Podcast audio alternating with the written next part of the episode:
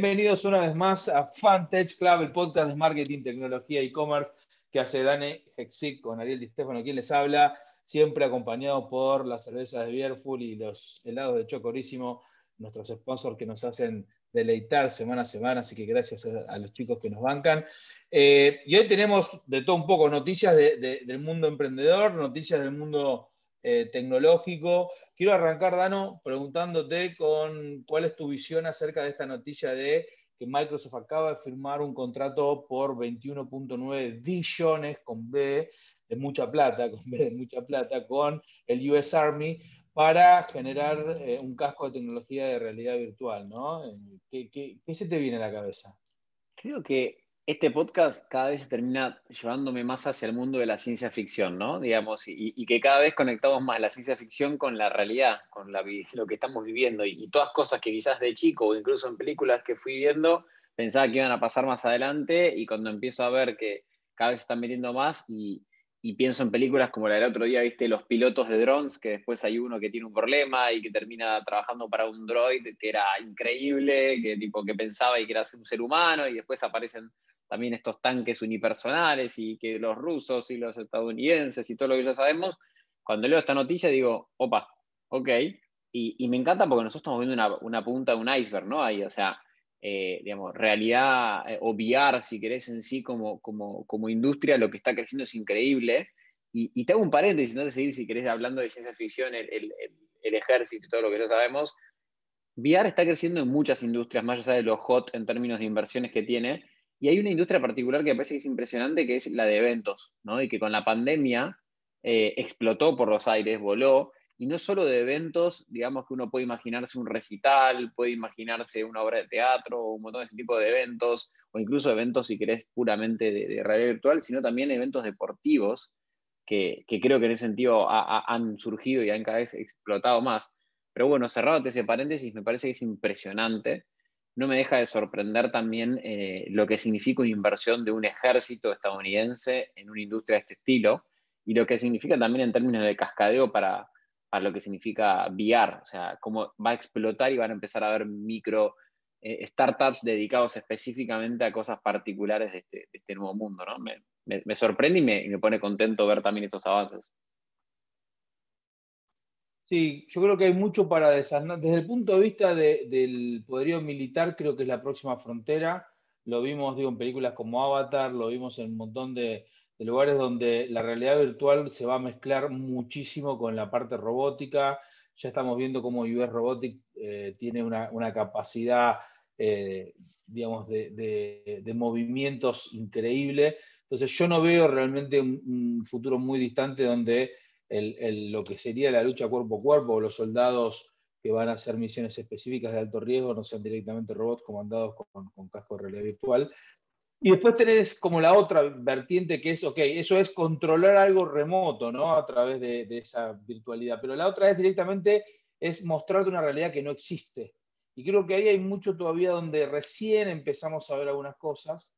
Porque hoy te dicen, bueno, mira, te pones eh, un casco o un headset de realidad virtual y puedes pasear por, el hotel en, Niza y ver las habitaciones y salir a la playa y caminar por ahí. Lo entiendo y me parece súper útil y hay cosas que se pueden mejorar y seguramente ir avanzando. Lo que pasa cuando yo te muestro ya un mundo que no existe y lo creo. ¿Qué pasa cuando los videojuegos y las películas, eh, vos sos el protagonista y no simplemente un observador? ¿Qué pasa cuando esa película que hoy ves con protagonistas distintos, vos dentro de tu casco real virtual necesites hacer algo para que la película funcione.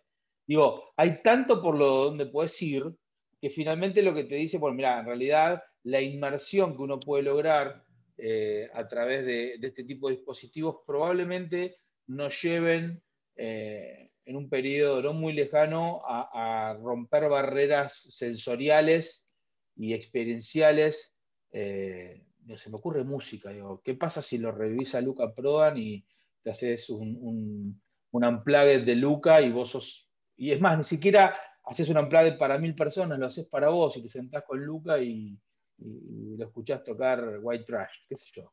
Digo, en el fondo hay, hay, me parece, infinidad de casos de uso donde vos podés tener una experiencia única y obviamente monetizable, ¿no? Porque sabemos que esta tecnología después requiere una monetización, pero hay mucho de eso, ¿no? Mucho de subirte incluso a la experiencia de manejar eh, una, una, Ferrari Roma que acaba de salir y que la van a tener, no sé, por, una cuestión de limitación de producción, los primeros 20, 30 que hayan pagado esa preventa hace 4 o 5 años, pero los otros millones de personas puedan hacer y sentir eh, esa, esa experiencia lo más cercana posible, ¿no? Olvídate, o sea, en términos de los autos, cuando empezás a pensar en los simuladores que, realmente te sentás y se van moviendo y tenés el casco y todo lo que puede significar eso es increíble en términos de gaming. Y, y mientras que hablaba, yo me acordaba de alguna anécdota de, hace muchísimos años, porque mi primer emprendimiento fue a los 17, y que me acuerdo que terminaba ese picheando, poniendo música de fondo, tiraba un aroma espectacular, especial mientras que picheaba y le hacía todo un ambiente para generarle una, una sensación, digamos, en todos los sentidos a, la gente que le estaba picheando y, me gustaría pensar también en esto, en el concepto, digamos, de cuando vos haces un prototipo, ¿no? ¿Viste? Hoy hay herramientas como un InVision que te permiten, por ejemplo, mostrar cómo se vería en X tipo de móvil eh, la próxima aplicación que ese startup está haciendo. Ahora llevarlo un paso más y el concepto de VR para pichear, por ejemplo. O sea, imagínate eh, el acceso a capital desde cualquier lugar del mundo sin incluso ir al concepto de un InVision o un Zoom, si no es, che, ponete este casco, entras a este Shark Tank, entre comillas, te estoy pichando, mostrando todo esto, las posibilidades ilimitadas de poder mostrar un producto que no existe. O imagínate si hay gente que levanta capital con un deck, un PPT, digamos, ahora, imagínate con un, casco de headset y, mostrándole lo que va a hacer ese producto cuando lo lances. O sea, me parece sustancialmente increíble, me parece que cada vez más con herramientas como esas, como herramientas como las, si querés, las impresoras 3D y demás, todo lo que tiene que ver con prototipos, está permitiendo mostrar el producto antes de que genuinamente exista o incluso se sepa cómo hacerlo, ¿no? Porque eso es también lo, lo divertido. Sí, telemedicina, digo, educación a distancia, digo. Eh, hay, un concepto interesante que para mí viene muy pegado a esto, eh, y es, hay ciertas experiencias que obviamente tenían eh, un limitante, scarcity, es decir, eran limitadas por la cantidad de... Yo, eh, vos querés ir a ver la, capilla Sixtina y pueden entrar tanta cantidad de personas por hora y lo limitan bien y no, no puede haber más, más gente. Vos querés ir a comer a un restaurante Michelin tres estrellas en España del chef Adrián Sardá, van a ir una cantidad específica de gente hay tanta cantidad de mesas. ¿Qué pasa cuando esas experiencias que eran limitadas por razones físicas desaparezcan? ¿Cuántas personas van a ir en el próximo, el próximo eh, viaje espacial eh, no gubernamental que, arme SpaceX? Tantas. Bueno, ¿qué pasa cuando armes una experiencia en realidad virtual similar a esa? Obviamente, no, probablemente la parte de la física, de la gravedad, no lo puedas. Pero ¿qué pasa cuando la persona vea lo que ve otro? Y no que uno, sino cientos de miles puedan acceder a eso. Y, y, yo lo veo no solo por una cuestión de experiencia como entretenimiento o como simplemente verlo, pero qué cantidad, infinidad de, casos se van a abrir y se van a potenciar porque alguien pudo eh, tener esa experiencia. Digo, a nosotros, gran parte de lo, como emprendedores, gran parte de lo que nos motiva es tomar experiencias y eventualmente transformarlas en oportunidades y en cuestiones que nosotros vamos haciendo.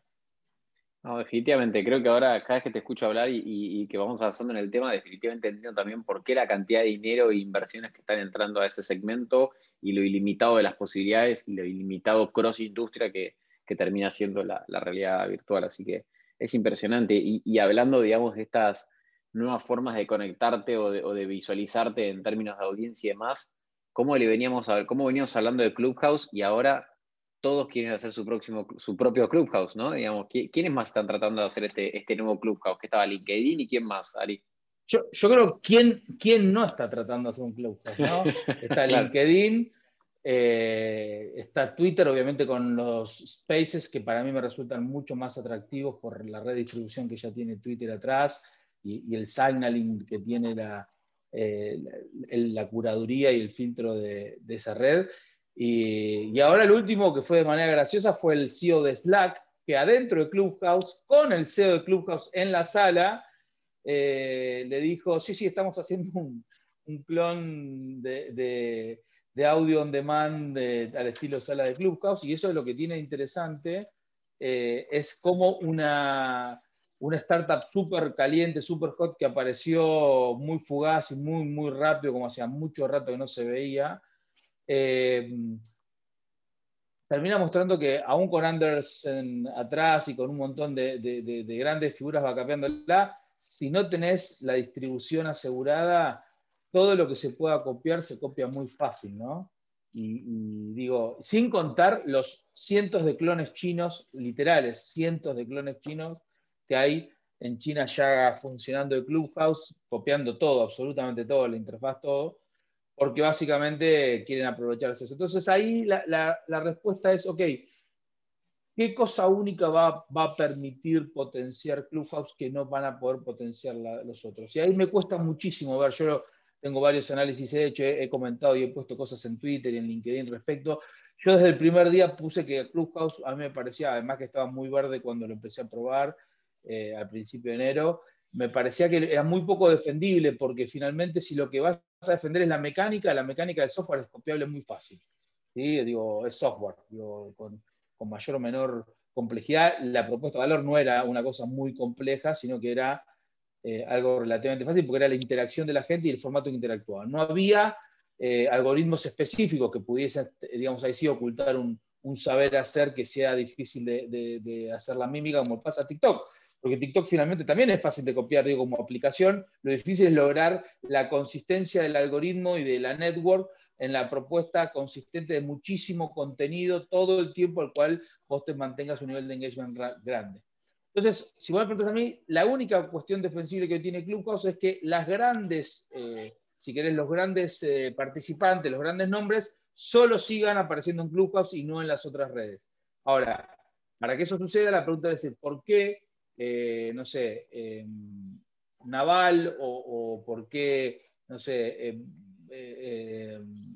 Billy Eilish o por qué Elon Musk van a ser un, room en Clubhouse cuando pueden hacerlo dentro de Twitter con sus propios seguidores y con su propia red. Y me parece que ahí está la dificultad de por qué no es defendible, porque finalmente Clubhouse estaba apalancando en la red de audiencias y de distribución de, de, las personalidades, y esas personalidades cuando le das la misma funcionalidad en una red donde ellos administran esa audiencia, no la van a tomar.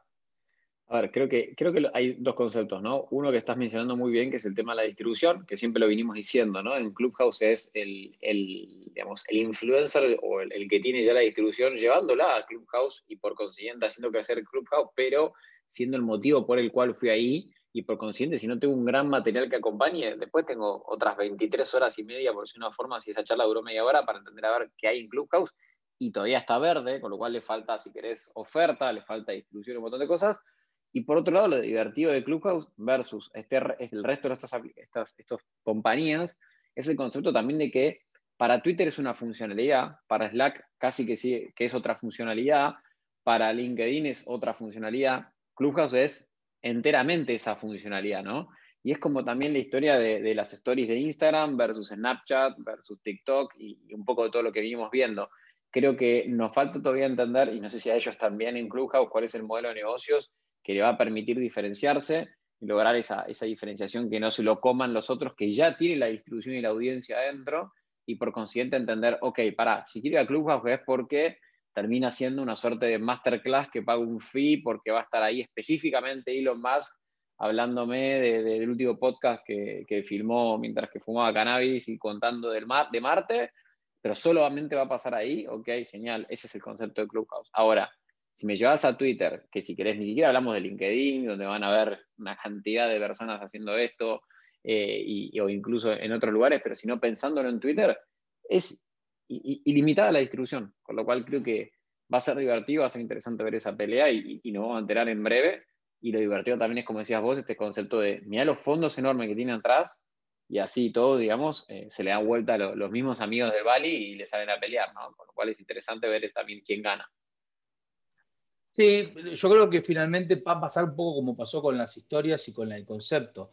Las historias, que en su momento era como algo que eh, tenía como, nacimiento en Snapchat, finalmente terminó eh, entendiéndose como una manera de interactuar con tu audiencia que se aplicó a WhatsApp, se aplicó a Facebook, se aplicó a Instagram, con distintos resultados. ¿no? Digo, en Instagram creo que las historias son sin duda una de las cosas más usadas de la plataforma y en Facebook no pero eso no significa que igual no sea viable y, que una gran cantidad lo use. y en WhatsApp los estados pasa algo parecido. Entonces, finalmente lo que termina pasando es si esto era o no solamente una funcionalidad que aplicaba a un montón de redes que ya tenían distribución y que tenían audiencia, lo vamos a saber en relativamente poco tiempo. Cuando estas redes pongan a, a disposición de los creadores, que recordemos que son los que verdaderamente mueven la aguja, los creadores de contenido, y además la facilidad, ¿no? El creador de contenido que tiene ya un millón de seguidores o 100.000 seguidores en Twitter, ¿por qué va a ser la complejidad de armar todo por otra red si cuando ya lo tiene ahí lo puede hacer a tres clics de distancia? Si el objetivo era tener una conversación informal, corta, directa, en audio, con sus seguidores, lo puede hacer a tres clics y no hacer todo el rollo y irse a meter en una, en una aplicación que además estaba muy verde, tenía muy verde el Discovery, tenía muy verde un montón de cosas, ¿no? Y después el otro problema es que y esto sí lo veo como un problema serio de, Clubhouse, al principio es novedosa la forma de interactuar, pero siempre tenías un problema real que era el, ratio de ruido-señal. Digo, había muy pocas conversaciones interesantes y después cientos de miles de horas de conversaciones de gente que no, realmente, nada, es, viste, cero sentido en, cuanto a la conversación, al valor, y eso básicamente lo, destruís cuando eh, vos vas a otra red donde ya el, el, que está invitándote a una sala de spaces o alguna, no sé cómo se llamará en, Slack, o no sé cómo se llamará en, eh, LinkedIn, la señal es que él va a estar hablando y que esa es la señal donde supuestamente va a haber menos ruido y más data, ¿no?